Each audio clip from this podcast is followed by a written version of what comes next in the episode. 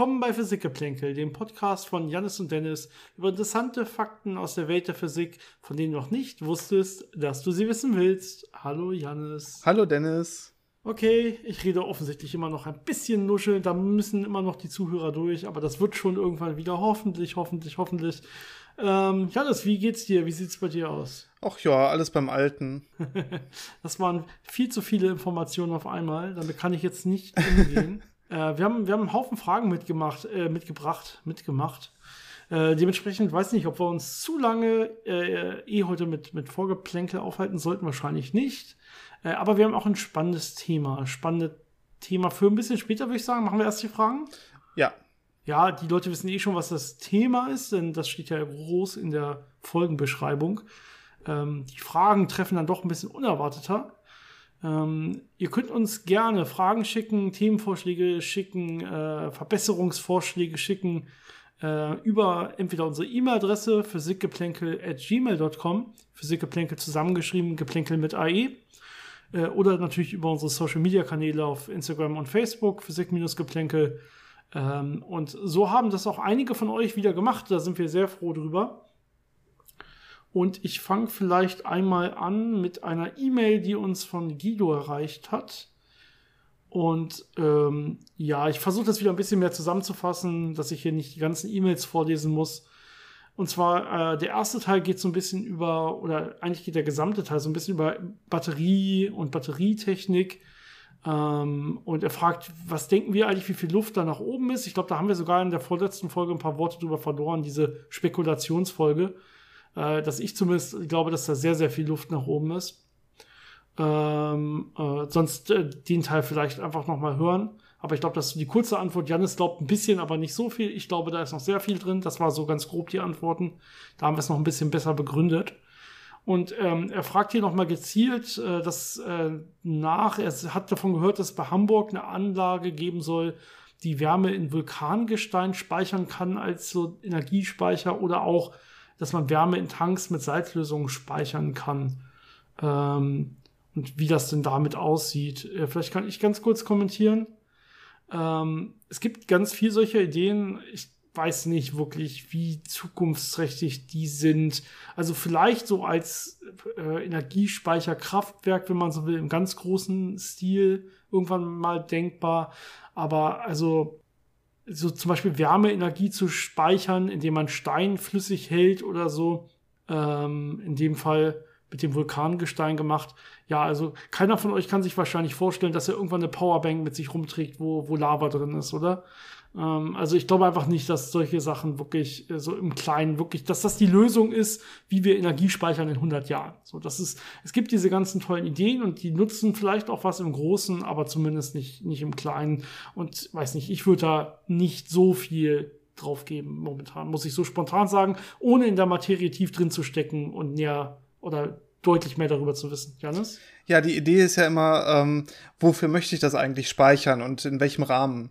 Äh, diese kleinen Akkus, die wir ja in allen möglichen Geräten haben, die müssen möglichst viel Energie auf kleinem Raum speichern, dass sie portabel sind und praktisch sind, aber trotzdem genug Energie bereitstellen können.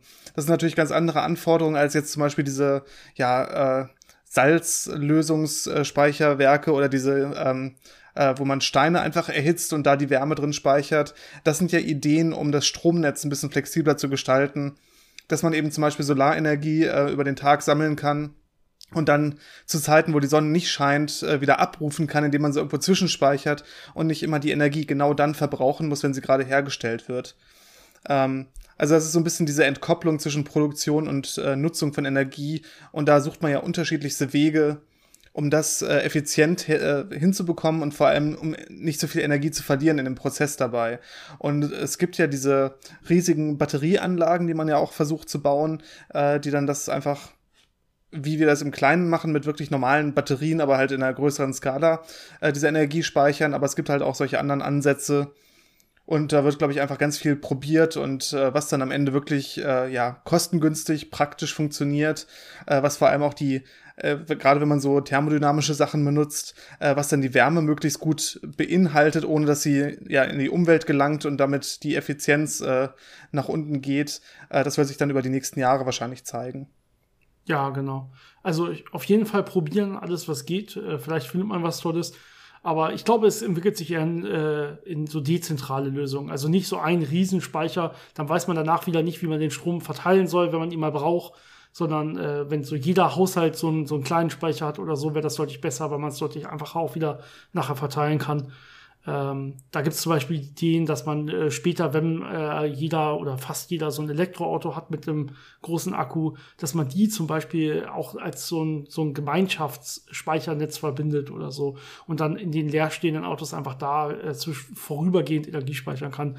Auch das ist nicht das Beste und da gibt es ganz, ganz viele Kritikpunkte, aber ich glaube, es geht eher in solche dezentralen Lösungen, wenn man jetzt hier schon nach seiner Meinung gefragt ist, ja, und nicht nur nach dem physikalischen Standpunkt. Äh, aber auf jeden Fall wird es auch so Zwischenlösungen geben müssen und da ist das vielleicht ganz, eine ganz gute Idee. Das kann durchaus sein. Nächste Frage, da gehe ich einfach mal hin und ähm, okay, da geht's einmal, also hat uns wieder per E-Mail erreicht von Joshua. Und zwar studiert er Physik. Das ist immer schön, dass uns viele Physikstudenten hören, freut uns. Und zwar war eine Teilchenphysik-Vorlesung und da macht er sich Gedanken darum, er hat, er hat gehört, dass Photonen die, die Austauschteilchen der elektromagnetischen Wechselwirkung sind. Und wenn Photonen quasi die Ladung damit übermitteln, ja, also wenn ich, wenn ich irgendwas Geladenes habe, muss es irgendwie so ein Photon oder wie wir es öfter schon erzählt haben, so ein virtuelles Photon geben, was diese Ladung der Umwelt, der Außenwelt, dem Universum mitteilt die, die quasi kommuniziert.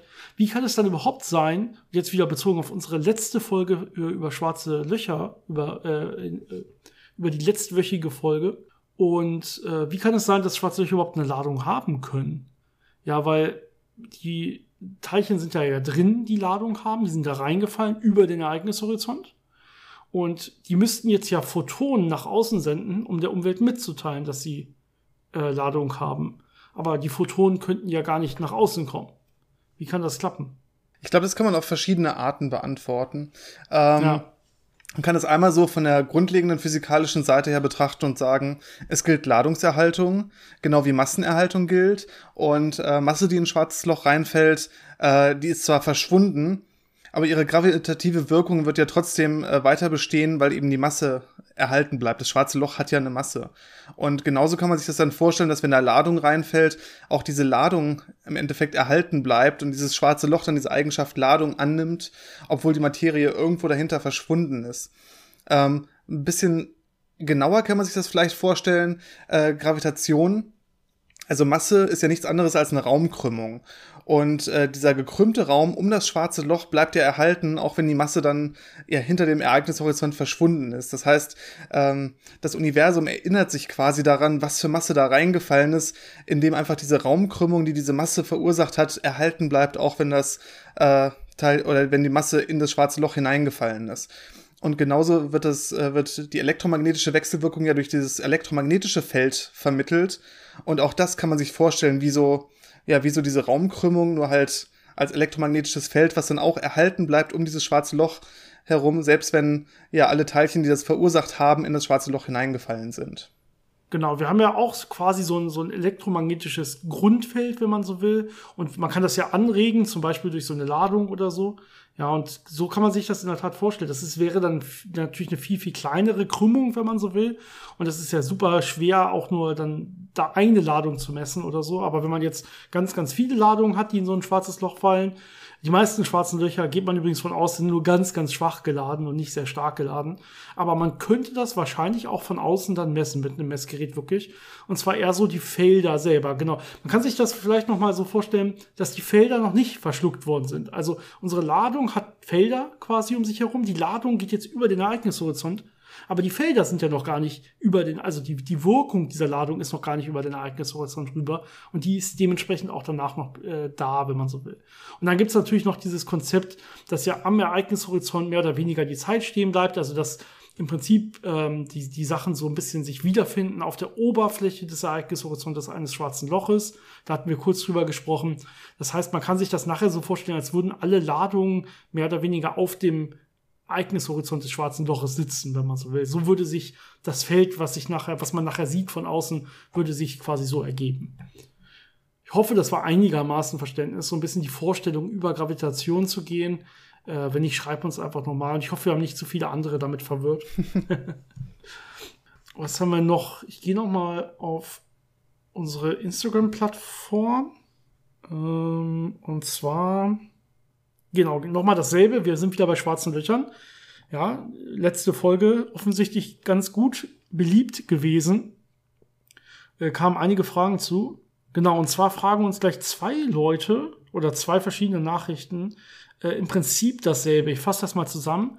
Wir haben ja gesagt, dass Antimaterie in schwarze Löcher fallen kann und dass die dann gar nicht kleiner werden, wie vielleicht einige von euch angenommen haben, sondern dass sie auch größer werden. Es ist egal, welche Art von Materie da reinfällt. Äh, schwarze Löcher werden erstmal größer.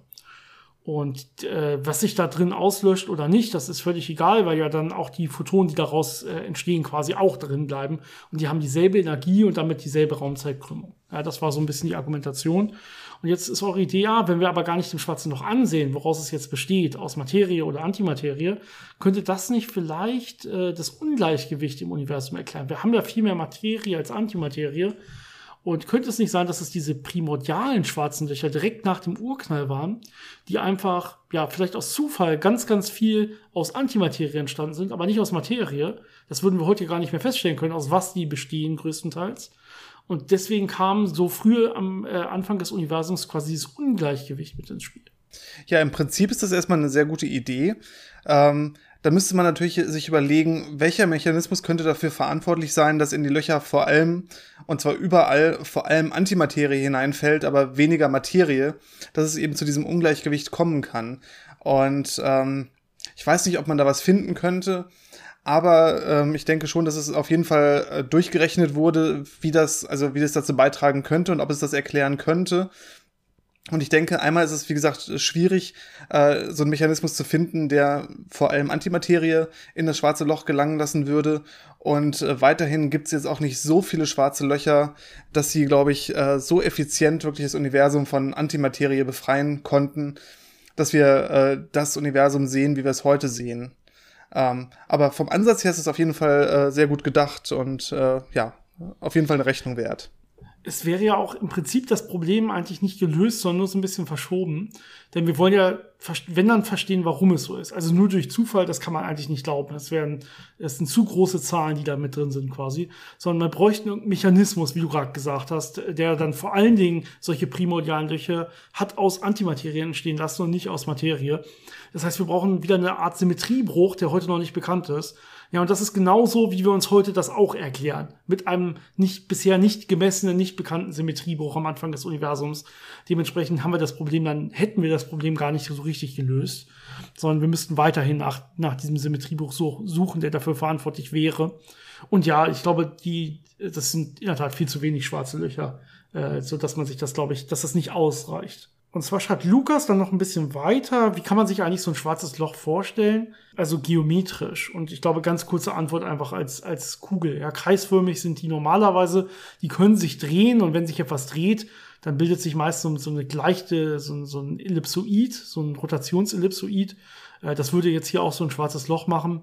Meistens drehen die sich, wenn dann nicht so schnell. Das heißt, also kreisförmig sich die vorzustellen, ist schon das Beste. Damit ist man auf der sicheren Seite, denke ich. Wobei man dann noch ein bisschen äh, was Besonderes bekommt. Und zwar hat dieses schwarze Loch ja eine ziemlich große Gravitation in der näheren Umgebung. Das heißt, Licht, was äh, von jetzt Bereichen am schwarzen Loch ausgesandt wird, also Bereiche, die knapp hinter dem schwarzen Loch, äh, also knapp, äh, die noch nicht in das schwarze Loch hineingefallen sind, aber leuchten können. Äh, sehr kompliziert erklärt, ähm, die, also wo das Licht noch nach außen entkommen kann und die jetzt ein bisschen hinter dieser Kugel von mir aus gesehen sind, die werden trotzdem durch diese Gravitation, die da wirkt, das Licht zu mir äh, gebrochen bekommen oder, oder gebogen bekommen. Das heißt, ich sehe auch Teile von dem schwarzen Loch, die eigentlich hinter dieser normalen Kugelhälfte, auf die ich eigentlich gucken würde, sind. Das heißt, ich sehe eine viel größere Oberfläche als einfach nur 50 Prozent, wenn ich auf diese Kugel drauf gucke. Ähm, das lässt das dann alles so ein bisschen äh, interessanter erscheinen. Und gerade wenn es dann so eine Akkretionsscheibe gibt, also so einen leuchtenden Ring, dann wird auch der, ein großer Teil von dem Ring, der hinter der schwarzen Loch, also von mir eigentlich nicht sichtbar wäre, wird quasi um das schwarze Loch herum gebeugt, gebogen. Und dann kriegt man so ein Bild, was man wie, äh, ja im Film Interstellar zum Beispiel gesehen hat oder äh, auf den Bildern gesehen hat, äh, die jetzt äh, vor kurzem äh, von dem schwarzen Loch gemacht wurden. Das heißt, es sieht noch ein bisschen verrückter aus als einfach nur eine dunkle Kugel im Nichts, sondern es hat schon interessante, ja, interessante Effekte. Da haben wir sogar äh, eine kleine eigene Folge zugemacht, dass dieses Bild aufgenommen wurde. Kann man vielleicht noch finden und mal reinhören, wenn man das noch ein bisschen genau haben will. Um diese Gravitationslinsen geht auch die letzte Frage, so ein bisschen zumindest, es steht mit drin. Und zwar ähm, fragt sich Jannis, aber mit Doppel-N geschrieben, also fast so wie du, Jannis, ähm, fragt sich, wie ist es eigentlich mit, mit Photonen und Lichtgeschwindigkeit? Ähm, weil er hat gehört, Photonen sind in Gravitationslinseneffekten involviert, so wie du es ja auch gerade beschrieben hast, ja. Äh, können aber auch selber ja gravitativ wirken. Das haben wir ja öfter mal beschrieben, ja, durch die Energie. Die müssen nicht eine Masse haben. Es reicht irgendwas in Richtung Energie und Impuls zu haben. Und das beides haben Photonen, dann kann man auch gravitativ wechselwirken. Und er fragt, ja, wie sieht denn das denn aus? Können dann Photonen überhaupt äh, äh, massenlos sein? Klappt das überhaupt? Wie schnell bewegen sich Photonen dann? Weil Photonen, also nur massenlose Sachen können sich ja mit Lichtgeschwindigkeit bewegen. Ähm, ich glaube, die Antwort hier an der Stelle, die Frage ist ein bisschen äh, kompliziert jetzt hier von mir vor allen Dingen vorgetragen, glaube ich. Äh, die Antwort ist vor allen Dingen das, was ich eigentlich schon erzählt habe, nämlich ähm, Photonen müssen keine Masse haben, um gravitativ wechsel zu wirken. Also das war so ein bisschen das Missverständnis hier, glaube ich, von Janis. Ja, vor allem ist es ja so, dass die äh, Photonen, wenn die sich einfach durch den Raum bewegen, ähm, müssen sie noch nicht mal diese Effekte der Raumkrümmung selber erzeugen, sondern es ist einfach, dass sie passiv die Raumkrümmung von einem anderen Objekt wahrnehmen, weil ja diese eigentlich gerade Strecke, die das Photon jetzt fliegen würde, plötzlich ein gekrümmter Weg wird um diese Masse herum. Und dadurch findet ja diese Ablenkung statt. Das heißt, was man ja normalerweise einfach als äh, Gravitation mit äh, einer Masse zieht eine Masse an beschrieben hat, ist ja in der allgemeinen Relativitätstheorie Dinge folgen der Raumkrümmung und Massen erzeugen eine Raumkrümmung. Beziehungsweise Energiedichten erzeugen eine Raumkrümmung. Und deswegen genau. ist es dann einfach wirklich so, das Licht hat keine Masse, bewegt sich mit Lichtgeschwindigkeit, aber folgt immer der Raumkrümmung, die jetzt zum Beispiel durch ein schwarzes Loch erzeugt wird. Und dadurch sieht das dann von außen so aus, als ob das Photon jetzt äh, ja in diesem Gravitationsfeld abgelenkt wird, als ob es eine Masse hätte, obwohl das nicht der Fall ist. Genau. Natürlich ist es schon so, dass Licht auch selber eine ganz, ganz klitzekleine Raumkrümmung quasi erzeugt, weil es natürlich auch eine kleine Energie hat. Aber das ist natürlich nichts verglichen mit so einem großen Massen von einem schwarzen Loch oder sowas. Aber es würde auch selber auch ohne Masse sowas erzeugen können.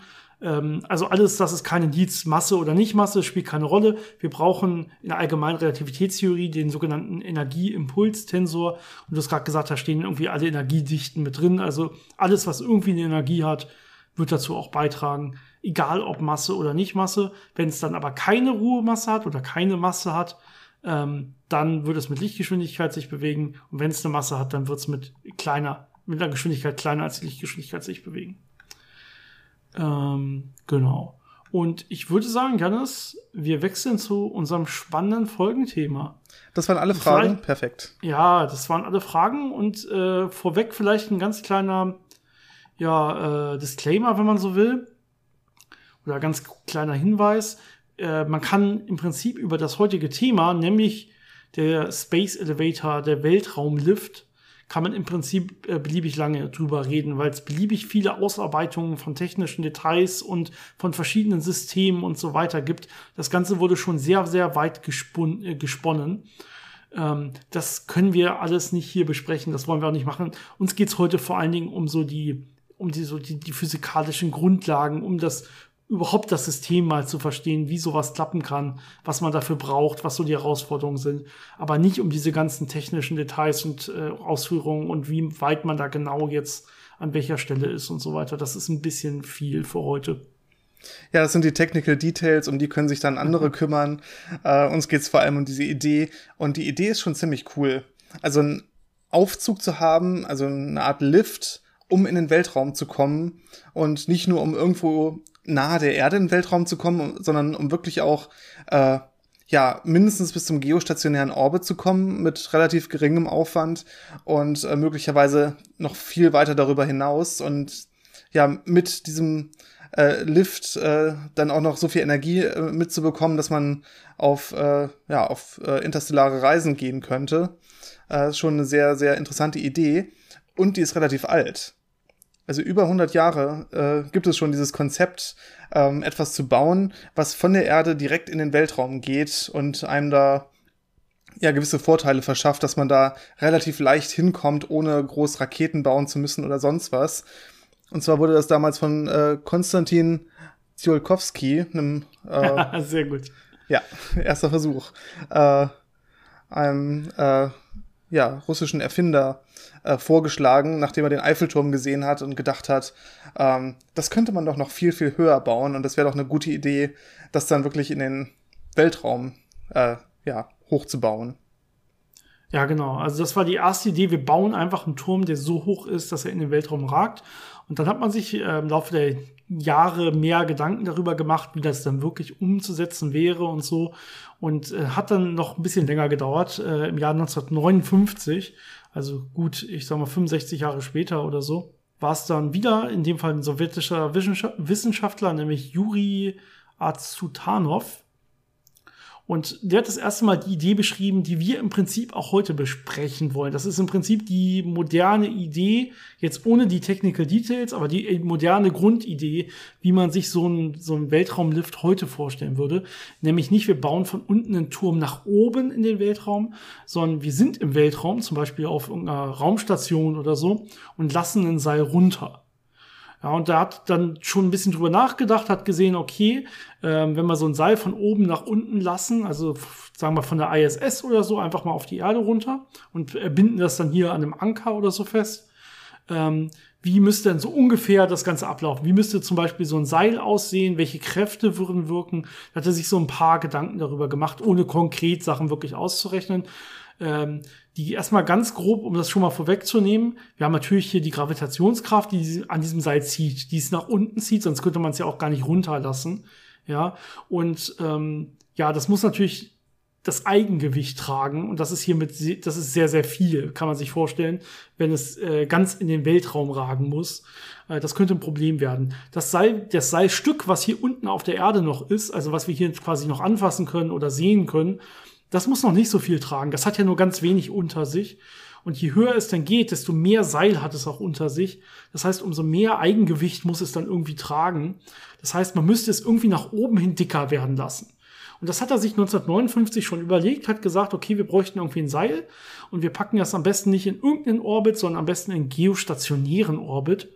Das heißt, ein Orbit, der äh, immer am selben Punkt äh, quasi auf der Erdoberfläche ist und sich mitdreht mit der Erde. Ja, es gibt ja. nämlich äh, von ähm, diesen XKCD-Geschichten äh, gibt's ja diese What-If-Comics und da gab's mal ein What-If, äh, was wäre, wenn man den Mond mit der Erde verbinden würde über eine Stange, beziehungsweise die Stange wäre knapp über dem Erdboden. Und da ist eben das Problem, dass der Mond und die Erde sich ja relativ zueinander doch stark bewegen und äh, ja, das Ende würde dann relativ schnell über die Erde rauschen und viele Probleme machen. Das heißt, man muss es schon so aufbauen, dass es wirklich an einer Stelle bleibt. Das heißt, man hat oben diesen Punkt äh, im geostationären Orbit, der immer über der gleichen Stelle auf der Erde bleibt. Und äh, so bewegt sich quasi dieser gesamte Aufzug immer mit der Erde so mit, dass da keine ähm, ja, unnötigen äh, Bewegungen gegeneinander entstehen, die dazu äh, zu Problemen führen können. Und dieses äh, Eigengewichtproblem, was du eben angesprochen hast, das war ja schon das Problem, wenn man einen Turm bauen würde, dass der einfach unter seinem eigenen Gewicht kollabieren würde. Und das tritt natürlich jetzt auch wieder so ein bisschen auf, äh, dass das Seil, wenn wir das mal so nennen wollen, ähm, einfach durch die eigene, durch das eigene Gewicht, das es ja halten muss, äh, begrenzt ist in der Länge, wenn man Materialien benutzt, die man jetzt auf der Erde äh, relativ regulär benutzt, zum Beispiel Beton. Äh, da könnte man ja sowas in einer Länge von 440 Metern bauen, äh, bevor das zerreißen würde. Und dann kann man immer weitergehen bei Materialien, wo man dann vielleicht mal zu 100 Kilometern kommt, so Glasfasern, die schon relativ stabil sind. Ähm, aber das reicht alles noch nicht aus, um jetzt äh, die ja, 35.000 Kilometer zu schaffen, die da zum geostationären Orbit nötig wären. Ja, zum Glück haben wir nicht nur eine Kraft, nämlich die Gravitation nach unten, sondern da sich die Erde dreht, haben wir auch noch die Zentrifugalkraft, die wirkt, die das Ganze quasi nach oben zieht. Und da hat er auch sich 1959 schon drüber Gedanken gemacht und hat gesagt, hey, wir könnten ja zum Beispiel das Seil äh, straff halten, indem wir einfach noch ein kleines Gegengewicht anbringen. Also wir haben zum Beispiel jetzt als Vorschlag eine Raumstation äh, im geostationären Orbit, lassen das Seil nach unten und haben aber noch ein anderes Seil oder das andere Ende vom Seil, wenn man so will, was wir nach oben weggehen lassen, also noch weiter weg von der Erde. Und ähm, diese Zentrifugalkraft würde das dementsprechend wegziehen von der Erde durch die Drehung der Erde. Und ähm, dadurch würde es quasi ja das untere Seil straff halten und man könnte da dann sogar Gewichte nach oben schicken. Und dann hat man sich darüber Gedanken gemacht, okay, wie sieht denn das aus? Wie viel Zugfestigkeit braucht man denn in so einem Seil? Ist das überhaupt irgendwie vernünftig möglich? Das wurde 1966 äh, durch einen Amerikaner mal das erste Mal berechnet und äh, ja festgestellt, das ist völlig unmöglich mit den damals bekannten Materialien. Äh, so ein Space Elevator wird es in, in nächster Zukunft einfach nicht geben. Ähm, die Materialien würden entweder sofort reißen ja, oder sie müssten halt so dick sein, dass sie fast so dick sind wie die Erde quasi. Das ist einfach nicht machbar. du meinst, dass sie dann durch ihre eigene Gravitation wieder zusammengehalten werden würden irgendwann. Ähm, zum Glück gab es ja, in den schön. letzten Jahren sehr viele Fortschritte, was Materialkunde angeht. Und äh, so ein, ein Kandidat, der da rausgestochen ist und mit dem man das so versucht weiterzuentwickeln und mit dem man rechnet, ist halt Kohlenstoff. Und zwar in der Form von, äh, erst waren es äh, diese Nanotubes, also diese ganz kleinen Kohlenstoffröhrchen. Und mittlerweile geht man eher in Richtung Graphen. Also wirklich, äh, ja, sehr dünne Schichten an Kohlenstoffatomen, die aber extrem reißfest und extrem stabil sind. Und wenn man, und natürlich auch sehr leicht sind. Und wenn man das jetzt richtig kombiniert, ähm, kann man auf jeden Fall schon so ein Kabel bauen, was relativ lang ist. Ich glaube, es reicht noch nicht ganz, äh, dass man das jetzt äh, direkt bauen könnte, aber ja, die Forschung geht weiter und ähm, es gibt auf jeden Fall relativ positive Aussichten, dass man sowas in den nächsten, sagen wir mal, 50 Jahren doch realisieren könnte. Genau, wir hatten ja schon diese beiden Kräfte genannt, die jetzt da äh, immer mit entscheidend sind, nämlich die Gravitation nach unten und ähm, äh, die Zentrifugalkraft nach oben. Und es ist natürlich so, beim geostationären Orbit äh, sind die genau ausgeglichen. Deswegen ist er ja geostationär, wenn man so will. Das heißt, äh, das Schöne ist, da würde ich quasi keine Kraft nach unten oder oben haben, sondern da wäre, wäre das Ganze erstmal egal. Da würde es nach oben und unten genauso ziehen, wenn man so will. Äh, das Kabel müsste allerdings auch am dicksten sein, ne? weil, hatte ich ja gesagt, das ganze andere Rest des Kabels hängt ja dran. Jetzt kann man sich mal über den Masseschwerpunkt, wenn man so will, Gedanken machen. Ähm, weil wenn ich jetzt einfach nur ein Seil nach unten lasse und so ein kleines Gegengewicht habe nach oben, dass es stramm hält, dann habe ich ja den Masseschwerpunkt irgendwo auf halbem Weg Richtung Erde oder so. Das ist ein Problem, weil dann würde das ganze System einfach äh, auf, auf lange Sicht hin wieder nach unten fallen. Ja, der Masseschwerpunkt des Systems ist letztendlich gravitativ das Entscheidende, wo es nachher, wo es nachher hingeht, wenn man so will. Das heißt, was man eigentlich machen muss, ist, man muss den Masseschwerpunkt des Systems auf den geostationären Orbit kriegen. Ja, das heißt letztendlich, wenn man jetzt diese Idee weiterspinnt, die wir gerade aufgemacht haben, man muss dieses Gegengewicht entweder, ja, dieses Gegenkabel quasi, entweder so lang machen wie das Kabel nach unten, ja, dann hätte ich in der Mitte genau meinen geostationären Orbit am Masse-Schwerpunkt, oder ich mache halt irgendein schweres Gewicht nach oben dran, also ein kurzes Kabel und, äh, was weiß ich, noch eine andere schwere Raumstation oben dran oder so, die genau das Eigengewicht des Kabels von unten ausgleichen wird oder so. Aber letztendlich muss ich eben genau diesen Masse-Schwerpunkt da haben. Äh, nicht exakt, ja, die, die gängigsten, ähm, äh, da sind wir wieder bei Technical Details. Die gängigsten äh, Modelle gehen davon aus, wir haben es so ganz leicht über geostationär im Orbit und äh, kann das einfach gut äh, äh, genug hier auf der Erde, dass es nicht weg kann, wenn man so will. Und damit wäre dann das Kabel immer schön straff. Und man könnte auch noch Gewicht nach oben schicken und äh, das wäre dadurch dann halbwegs ausgeglichen. Das Kabel würde weiterhin straff, straff bleiben. Man darf allerdings nicht zu weit nach oben gehen mit dem Masseschwerpunkt über den geostationären Orbit, weil dann würde das ganze System natürlich irgendwann nach oben gerissen werden äh, oder die Spannung wäre wieder zu groß letztendlich, wenn man es dann hier wieder festhält.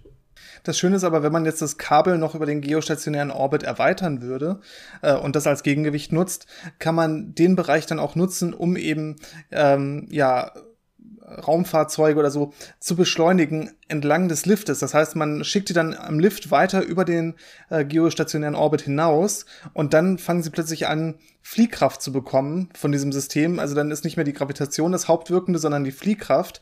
Und dann würden die so entlang des Kabels nach außen rutschen und dabei immer schneller werden, weil sie ja mit dem, äh, ja, mit dem Orbit um die Erde mithalten müssen. Und äh, wenn man das dann weit genug nach außen bringt und diese ganze Beschleunigung mitnimmt, wird man am Ende so schnell, dass man doch bis zum Asteroidengürtel rauskommt. Also schon ein ganzes Stück weiter im Sonnensystem reisen kann mit relativ wenig Aufwand. Ja, das ist einer der großen Vorteile, die man eventuell haben könnte. Es gibt noch ganz, ganz viele andere. Ähm, das ist schon sehr gut. Vielleicht kann man mal ähm, äh, diese ganz kurze Rechnung nachmachen oder äh, zumindest sich so ein bisschen die Ergebnisse angucken, warum denn das eigentlich gar nicht möglich war mit den Materialien, die man früher so hatte, ohne diese Carbon Nanotubes oder ähm, Graphen.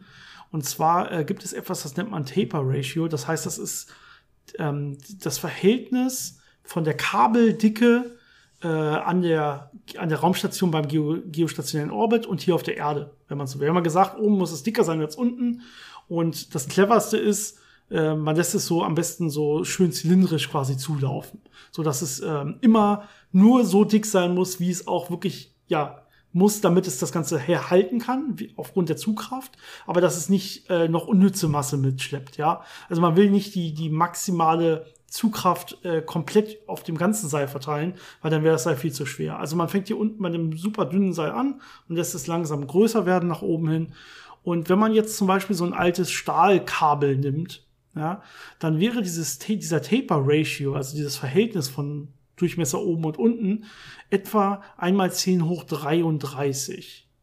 Ja. ja, das heißt, wenn ich hier, ich will ja ein bisschen was dranhängen hier unten, also so dünn darf es nicht sein. Ja, das heißt, sagen wir mal, das ist irgendwie 10 Zentimeter hier unten, dann wären es 10 hoch 33 Zentimeter da oben. Ja, das ist zu viel, ne? Das ist ein bisschen zu viel. Äh, selbst mit dem äh, besten Material von, von damals war so Kevlar dann äh, angedacht. Ähm, da hat man immer noch einen Faktor von etwa 2,5 mal 10 hoch 8 äh, an Taper Ratio. Und jetzt im Vergleich die Carbon Nanotubes zum Beispiel, so eine einwendige Carbon Nanotube hätte so ein Taper Ratio von 1,6. Also das ist wunderbar. Ja, kann ich hier äh, anfangen mit, mit äh, 10 Zentimeter Kabel, habe oben noch 16 Zentimeter Kabel. Das ist dann wirklich handelbar, theoretisch zumindest erstmal, ja. Ähm, damit kann man anfangen, dann sich wirklich äh, Gedanken um die Umsetzung zu machen. Ja, du sagst eben die 10 hoch 33 äh, als Taper Ratio, da wäre man bei einem äh, viele tausendfachen des, Uni des Durchmessers des Universums ähm, an Kabeldicke. Das ist, glaube ich, ein bisschen unpraktisch dafür. Da war meine Schätzung vorhin mit ungefähr so groß wie die Erde völlig falsch. ein bisschen daneben, ja. Na toll. Okay, ja, also okay. Also es war völlig un undurchführbar auf jeden Fall. Aber gut, dass wir in der, äh, ja, in der Hinsicht so weit gekommen sind. Das heißt, wir haben jetzt Materialien, die extreme Zugfestigkeiten haben und dabei sehr, sehr leicht sind. Und das sind ja genau die beiden Sachen, die da gegeneinander spielen. Äh, und da wir das jetzt können, perfekt. Ja, also so eine Carbon Nanotube könnt ihr eigenes Gewicht zu behalten. Einmal, weil es selber einfach kaum Eigengewicht hat. Äh, und ähm, ja, zweitens, weil es einfach auch überhaupt nicht reißt, wenn man so will. Ja, es sind einfach im Prinzip Kohlenstoffatome, äh, die jetzt so wirklich einatomig, also mit einatomigen Schicht so eingewickelt sind und nach oben gehen. Genauso auch Graphen. Ja, Graphen sind auch nur so Kohlenstoffatome und wenn man die dann aufrollt, hat man eigentlich so eine Carbon Nanotube, so eine Kohlenstoff-Nanoröhre. Äh, und ähm, ja, die, die wiegen nicht viel, weil sie so eine, so eine einatomige Röhre sind. Da ist nicht viel dran an, an Masse. Ja, das sind jetzt die erstmal die Konstruktionsprobleme von dem ja, von der Struktur selber. Jetzt braucht man natürlich noch was, äh, was an dieser Struktur hochklettern kann, äh, damit man überhaupt Lasten da hochbekommt. Ansonsten ist das ja. relativ witzlos, da ein Kabel im Weltall zu haben, das sich einfach so durch die Gegend bewegt und äh, sonst nicht viel macht. Und ähm, da hat man jetzt ja so eine Abwägung zwischen Vorteil und Nachteil, wie man das Ganze antreibt. Ähm, am besten wäre es natürlich, wenn man das entlang des Kabels zum Beispiel mit Strom versorgen kann, dass man, den man durch das Kabel schickt, dass man eben nicht, wie das bei klassischen Raketen der Fall ist, ähm, das energiespendende Material mitnehmen muss und das dann extra Masse ist, äh, die das Ganze wieder viel energieintensiver macht. Das heißt, wenn man die nennen sich dann Climber, diese äh, Dinger, die an dem Kabel hochfahren. Äh, wenn die jetzt über das Kabel mit Energie versorgt werden würden, äh, wäre das natürlich super. Oder wenn sie ab einer bestimmten Höhe, vor allem durch Sonnenenergie, äh, versorgt werden würden, äh, wäre das auch relativ gut machbar. Es gibt auch Ideen, die äh, mit Nuklearenergie zu versorgen unterwegs. da braucht man auch nicht so viel Material. Ähm, das sind so die verschiedenen Ansätze. Ja, oder direkt Wireless Energy Transfer, also dass man ähm quasi gezielte kabellose Energie auf sie richtet und da dann äh, einen Empfänger hat, der das Ganze wieder umwandeln kann. da müsste wahrscheinlich noch ein bisschen mehr Forschung rein. Ähm, da ist das Hauptproblem, dass man es sehr, sehr gut bündeln muss. Normalerweise divergieren diese Strahlen relativ stark, gerade wenn's, wenn die Distanzen groß werden und dann verliert man einfach sehr, sehr viel Energie. Das heißt, das wäre Energie, ja, äh, wäre nicht sehr energieeffizient. Ich glaube, das Beste wäre wahrscheinlich wirklich durch das Kabel die Energie zu leiten an der Stelle. Ja, und die Vermutung oder die groben Abschätzungen, wie teuer das dann am Ende wird, sind natürlich sehr stark davon abhängig, wie viel Energie man dann am Ende wirklich aufbringen muss und wie viel die Energie kostet.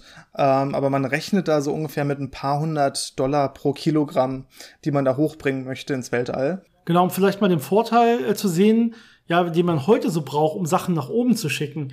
Wenn ich so heute sage, okay, ich will einen Satelliten oder so nach oben bringen äh, und äh, welche Rakete habt ihr denn mal für mich oder so, äh, dann sind die Transportkosten ungefähr so zwischen 12.000 bis zu 80.000 US-Dollar. Ja, 200 Euro klingt da ja viel, viel besser pro Kilo. Ja, das soll zwar auch mit den Raketen noch besser werden und so, wenn SpaceX noch weiter die ganzen äh, Raketen wiederverwerten kann und dann auch noch größere Raketen und so weiter hinkriegt, kommen sie vielleicht auch irgendwie runter auf ähnliche Größenordnungen.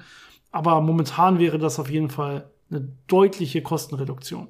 Es bleibt natürlich dann spannend, wer dieses Wettrennen gewinnt. Äh, wenn dann, wie gesagt, die ja, SpaceX oder die anderen privaten Raumfahrtunternehmen die Kosten so weit drücken können, dass sie damit äh, wirklich äh, konkurrenzfähig bleiben, dann kann es natürlich sein, dass man äh, die Idee verwirft, so einen Space Elevator zu bauen, weil sich das dann einfach nicht mehr rentiert äh, und am Ende eine schöne Idee war. Aber wenn es natürlich irgendwelche äh, wirklichen Hindernisse gibt, die Kosten noch weiter zu senken mit Raketen oder wenn es andere Probleme gibt, äh, dann bleibt sowas natürlich immer noch eine gute Option. Und es gibt ja immer noch äh, einige Leute, die daran forschen und das pushen und versuchen, das ja in den nächsten 30, 40, 50 Jahren äh, zum Laufen zu kriegen. Ja, man macht sich natürlich auch Sicherheitsgedanken, ne? was passiert eigentlich, wenn das Seil reißen würde? Weil das muss man ja bedenken, wenn man das wirklich bauen will auf der Erde. Ja, einmal könnte es natürlich einfach hier unten reißen beim Ankerpunkt. Ich muss das hier, wie gesagt, irgendwo festmachen. Und das muss ja auch straff genug bleiben. Das heißt, da wird auch ein bisschen Last drauf liegen, wenn man so will. Und man kann äh, sich schon vorstellen, was passiert, wenn ich es hier unten einfach losschneide oder wenn es hier unten reißt. Dann wird das Ganze natürlich nach oben weggezogen. Ja, der Schwerpunkt, der Masseschwerpunkt ist ja leicht über dem geostationären Orbit, damit es überhaupt straff bleibt und dann schneide ich sie unten los. Das heißt, das Ganze wird jetzt durch die Zentrifugalkraft weiter nach außen gehen und das würde dann immer beschleunigen, weiter beschleunigen, beschleunigen, beschleunigen, weil es ja immer weiter nach außen geht, dementsprechend immer äh, ja an der Stelle weiter wegbeschleunigt wird. Du hast ja gesagt, man kann die Sachen halt richtig schön rausschießen. Ja, also das ist wie eine Zwille, die ich spanne und dann unten losschneide hier unten. Äh, das will man auf jeden Fall nicht haben, gerade wenn da Leute oben auf der Raumstation sind. Äh, man hat natürlich die Probleme, dass ich überhaupt ja so ein Seil oder ein Kabel mit Fahrstuhl vielleicht dran durch die ganze Atmosphäre habe. Ja, also das wird natürlich ausgesetzt sein der ganzen Witterung, dem Wolken, dem Blitzen. Es wird ausgesetzt sein den ganzen Tieren und Flugzeugen und alles, was da sein kann. Also man hätte eventuell Probleme. Man hat diese Probleme, dass wenn es nicht ganz geostationär ist, dass es sich auch irgendwie unten verschieben kann. Also man, man plant vermutlich das Ganze auch verschiebbar machen zu müssen. Also nicht hier einen festen Anker, sondern zum Beispiel das Ganze in der Mitte eines Ozeans auf eine auf einem Schiff zum Beispiel zu machen oder auf einer zumindest äh, Station, die auf dem Wasser fahren kann, so dass sie dann auch noch ein bisschen hin und her fahren kann, wenn das ganze Kabel wackelt oder wenn sich der Orbit leicht ändert oder so. Ja, ansonsten haben wir das Problem, dass das Ganze sofort immer reißen würde oder den ganzen Anker mit nach oben reißen würde. Oder Wobei das ja noch die bessere Variante ist, genau. Wenn es dann oben reißen würde, würde natürlich das Kabel runterkommen. Äh, man schätzt so, dass das Kabel wahrscheinlich so ein paar hundert Tonnen wiegen würde. Und wenn die dann unkontrolliert auf die Erde stürzen, ist das vielleicht auch nicht die beste Variante. Ähm, mhm. Da ist natürlich Ozean vielleicht noch ein bisschen besser als woanders, aber ja, ist schon schon eher dann unangenehm. Ähm, was auch noch ganz interessant ist, du sagtest ja eben diese Bewegung. Man hat, wenn man jetzt ein Gewicht nimmt und das an so einem Climber in diesem Fahrstuhl hochschickt, äh, ja, die Corioliskraft. Also man hat Effekte, weil sich die äh, Rotationsgeschwindigkeit, also die Bahngeschwindigkeit ja ändert mit der Höhe über der Erde. Und ähm, das wird natürlich, äh, diese, diese zusätzliche Energie, die dafür notwendig ist, wird von dem Kabel bereitgestellt, aber dadurch bewegt sich das ganze Kabel dann so ein bisschen ja, in, in verschiedene Richtungen, je nachdem, in welche Richtung man gerade sich bewegt. Und dadurch mhm. äh, ähm, fängt dann oben dieses Gegengewicht an, so ein bisschen vor und zurück zu wackeln. Und da muss man eben ein bisschen aufpassen, dass man das äh, im Griff behält, dass das nicht zu viel Bewegung wird, dass es sich das nicht aufschaukelt oder irgendwelche anderen Probleme macht. Ja, die Corioliskraft ist allgemein ein Grund dafür, dass man auch jetzt diesen Climber nicht zu schwer machen will. Ja, je schwerer der ist, desto größer ist die Corioliskraft, die das Ganze dann zur Seite schwenken lässt, wenn man so will. Ja, man muss sich das mal vorstellen, man wird das wahrscheinlich am Äquator machen, so dass es äh, sich vernünftig quasi auf der eigenen Achse drehen kann, also mit der Erde mitdrehen kann, das Kabel dann. Ähm, und die Corioliskraft würde dementsprechend dann nach Osten wirken. Das heißt, das Ganze würde immer leicht nach Osten abgelenkt werden durch die Corioliskraft. Und ähm, ja, ähm, dementsprechend am besten vielleicht äh, keine Kohle mitnehmen an Bord und die dann da verbrennen, äh, um das Ganze anzutreiben. Oder, um es noch ein bisschen anders zu sagen, am besten auch nicht einen eigenen Raketenantrieb mit ganz viel irgendwie Flüssigtreibstoff oder so, sondern wirklich irgendwie versorgen von außen. Entweder durchs Kabel oder durch Wireless Transfer oder irgendwie so. Äh, damit man eben nicht diese ganzen Wackeleien am Kabel hat, die dann Schwingungen verursachen können und letztendlich alles kaputt machen können ja, es sind ja noch ganz andere Herausforderungen. Allein so Schwingungen, die entlang des Kabels laufen können. Aber auch, äh, du hast ja schon Witterungseinflüsse gesagt. Ich stelle mir auch vor, dass äh, die ganzen Temperaturunterschiede, die man entlang des Kabels natürlich hat durch die Atmosphäre und dann in den Weltraum, dass die nicht gerade einfach zu handeln sind. Und auch äh, wahrscheinlich kosmische Strahlung, die auf das Kabel die ganze Zeit einprasselt. Ähm, man geht ja dann auch so in die in die verschiedenen geladenen höheren Schichten der Atmosphäre rein. Also das, das sind, glaube ich, schon einige Sachen, die man noch äh, lösen muss, um das wirklich praktikabel umzusetzen. Ja, um mal zu sehen, wo, äh, in welcher Zeit das ungefähr spielen könnte, wenn wir das wirklich bauen können. Äh, ich habe gerade eine Idee gelesen, die man als Gegengewicht vom, äh, des Kabels verwenden könnte. Also wenn man nicht das, das gleich lange Kabel nochmal nach oben schicken will, was natürlich auch extrem aufwendig ist und viel kostet und so weiter, sondern einfach ein, ein Gegengewicht bauen will, könnte man natürlich entweder so eine Raumstation nehmen und die sehr, sehr schwer machen. Äh, oder man fängt einfach einen eigenen, eigenen kleinen Asteroiden rein und äh, bindet den quasi an einem kleinen Kabel fest und nimmt den so als Gegengewicht und lässt den von der Zentrifugalkraft dann so nach außen wegstehend äh, am Ende der Raumstation treiben. Äh, und ja, ihr könnt euch vorstellen, wann die Menschheit in der Lage dazu ist, sowas machen zu können. Äh, wahrscheinlich ist ähnlich lange auch noch so ein Weltraumlift ähm, hin. Ich hoffe nicht. Ich hoffe, ähm, aber ja, die Kosten werden wahrscheinlich enorm sein, das wirklich zu bauen. Und ob der Nutzen so groß ist, muss man dann, wird sich zeigen. Äh, wahrscheinlich, wenn die Technik äh, weiter und weiter und weiter geht, äh, werden einfach die Kosten extrem sinken, um sowas dann zu bauen. Und wahrscheinlich ist das dann irgendwann der Punkt, wo man sagt, okay, jetzt ähm, haben wir so gute Nanotubes und wir haben äh, wir können mit, was weiß ich, SpaceX und den ganzen anderen, ist es mittlerweile relativ günstig, immer mal wieder in Weltraum und da dann auch solche Stationen und Gegengewichte und Seile und so weiter zu bauen, dass man sagt, hey, jetzt können wir doch auch solche, so einen Weltraumlift mal an ein, zwei Stellen bauen, damit wir es dann da noch einfacher haben, Sachen in den Weltraum zu schicken. Man kann dann sogar einen Schritt weiter gehen und zu sagen, wenn wir so weit sind, können wir das auch auf anderen Planeten machen zum Beispiel auf dem Mars oder so und da dann deutlich einfacher wieder runter und wieder hochkommen, indem man einfach so einen Lift da installiert ja, es hat schon was, ne? Diese Vorstellung, einmal, dass man da von der Raumstation wie so in so einem Baumhaus eine Strickleiter runterlässt, dass man da so ein Kabel auf die Erde runterlässt, wo man dann hochklettern kann. Und ja. äh, dass die Erde dann so ein kleines Steinchen, so ein Asteroiden an der Leine hat und den so rumschleudert. Das sind schon interessante Bilder und interessante Vorstellungen. Ja, auf jeden Fall. Gut. Ähm, ich glaube, wir lassen das äh, für heute dabei, oder Jonas? Ja, ich denke, die Idee sollte jetzt klar sein und wie gesagt, Technical Details, äh, das kann dann die Zukunft zeigen, was man davon wie umsetzt. Äh, da müssen wir jetzt, glaube ich, nicht noch, noch viel weiter ins Detail gehen. Mhm, okay. Wenn ihr Fragen dazu habt, äh, lasst es uns wie immer sehr, sehr gerne wissen. Ihr wisst, unsere Folgen leben auch größtenteils von, von euren Fragen. Äh, wir äh, verbrauchen ja teilweise äh, über die Hälfte der Zeit äh, damit äh, oder verbringen über die Hälfte der Zeit mit, äh, mit der Beantwortung eurer Fragen. Und das auch äh, gerne und zu Recht. Ähm, damit wollen wir auch nicht aufhören. Also, schickt uns gerne weiter Fragen. Äh, schickt uns gerne weiter äh, Folgenthemenvorschläge. Die nehmen wir mal sehr gerne auf, damit wir auch mal wissen, was wir denn als nächstes so Schönes, Spannendes machen wollen. Und ich hoffe, ihr habt eine wunderschöne Woche und wir hören uns nächste Woche frisch wieder. Bis zum nächsten Mal.